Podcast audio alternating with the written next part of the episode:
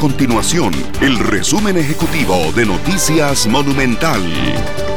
Hola, mi nombre es Fernando Muñoz y estas son las informaciones más importantes del día en Noticias Monumental. Los diputados manifestaron su apoyo a la Contralora General de la República, Marta Acosta, después de que fuese denunciada penalmente por la Asociación Nacional de Empleados Judiciales, conocida como ANEJUT. La denuncia contra la Contralora se presentó por el supuesto delito de prevaricato, usurpación de autoridad y abuso de autoridad, tras haber exigido que los salarios de los funcionarios del Poder Judicial se ajustaran a la reforma fiscal.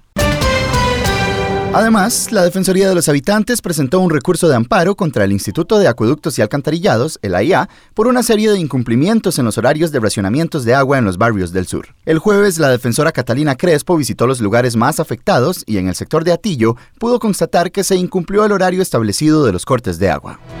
Estas y otras informaciones las puede encontrar en nuestro sitio web www.monumental.co.cr.